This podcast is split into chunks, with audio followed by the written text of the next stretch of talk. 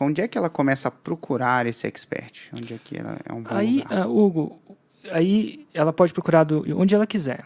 Eu sugiro, já que ela vai é, escolher uma pessoa, que nem você vai fazer uma entrevista, vai fazer uma entrevista de, sei lá, redator, pô, já procura alguém que tem mais chance. Se você procurar um engenheiro, talvez não seja o melhor perfil para redator. Então você tem a chance de escolher. Então ela tem que definir várias coisas, o que é, que é melhor para ela para trabalhar.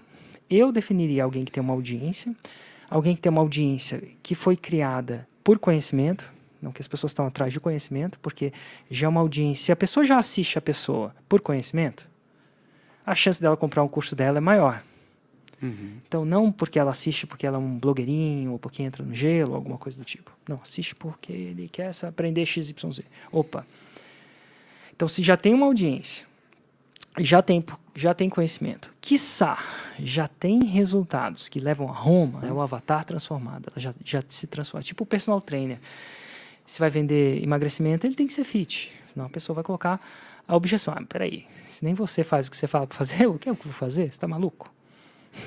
Nem você pode, acredita. Pode me dar tudo, toda a lógica do mundo, mas a gente Nossa. aprendeu que não é a lógica que faz a gente decidir, né? Não é a Não é lógica. o cérebro lógico. Não, na maioria das vezes. Então, que, que acontece? Então, procura alguém que já tenha tido resultado, que já tinha estudo de caso.